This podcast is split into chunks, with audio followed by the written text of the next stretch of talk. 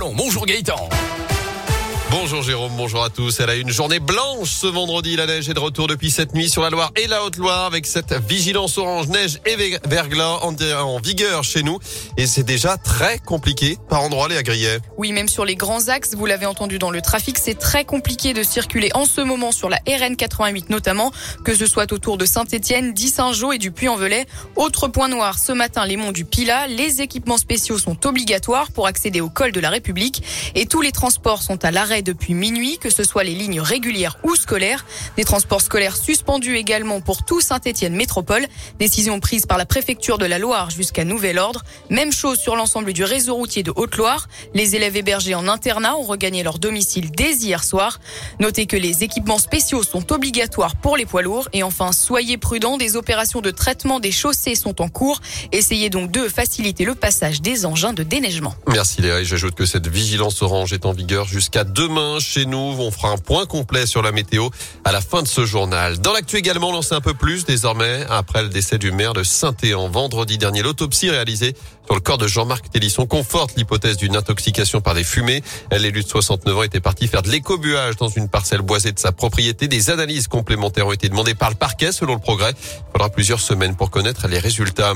L'actu, aussi les prix des carburants qui baissent aujourd'hui moins 18 centimes par litre. Une mesure qui va durer 4 mois. Les tarifs avec les remises seront bel et bien affichés sur les totems aux entrées des stations, contrairement à ce qu'avait annoncé le gouvernement dans un premier temps. Dans ce contexte, va-t-on devoir se passer du gaz russe? Vladimir Poutine veut en tout cas que les pays européens payent leur importation de gaz en roubles dès aujourd'hui, ce que refusent notamment la France et l'Allemagne sport du foot. Qui pour affronter l'équipe de France au Qatar? Le tirage au sort de la Coupe du Monde aura lieu tout à l'heure à 18h à Doha. Notez que le mondial se tiendra du 21 novembre au 18 décembre prochain.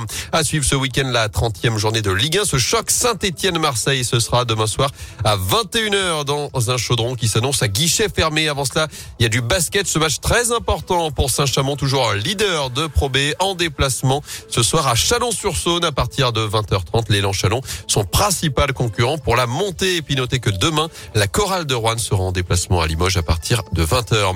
Enfin, on reparle des prix de l'énergie avec ce risque encore d'envoler dans les prochaines semaines. On en parlait. Alors partout, on cherche des idées pour réaliser des économies d'énergie. Les collectivités locales d'Auvergne-Rhône-Alpes ont eu une idée, la mise en place de vélos dans chacun de leurs bâtiments, des vélos qui permettront de générer du courant. Ce sera le cas pour le conseil départemental de la Loire, l'ensemble de Saint-Étienne Métropole.